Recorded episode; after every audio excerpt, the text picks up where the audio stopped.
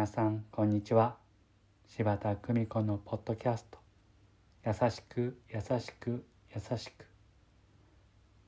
本日も日々の暮らしの中に優しさをお届けいたします。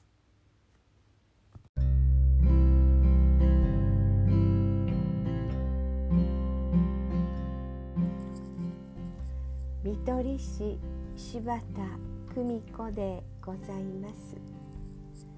先日学習障害を持つ男の子のお母さんに出会いました。彼女はとても穏やかで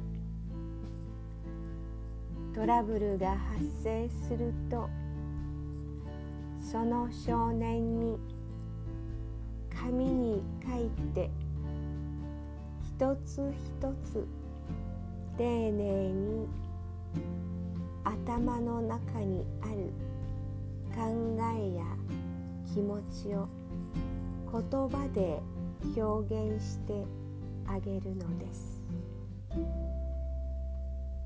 書くことでお母さんが抱えている思いを少しずつ手放すことができ少年にしっかりと理解をしてもらう。この丁寧な教え方に感動した私です。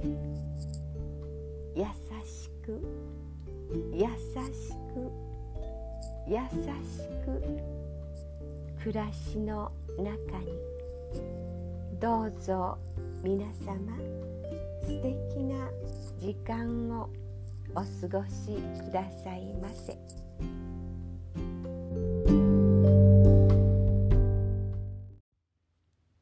ご視聴ありがとうございました。今日も素敵な一日をお過ごしください。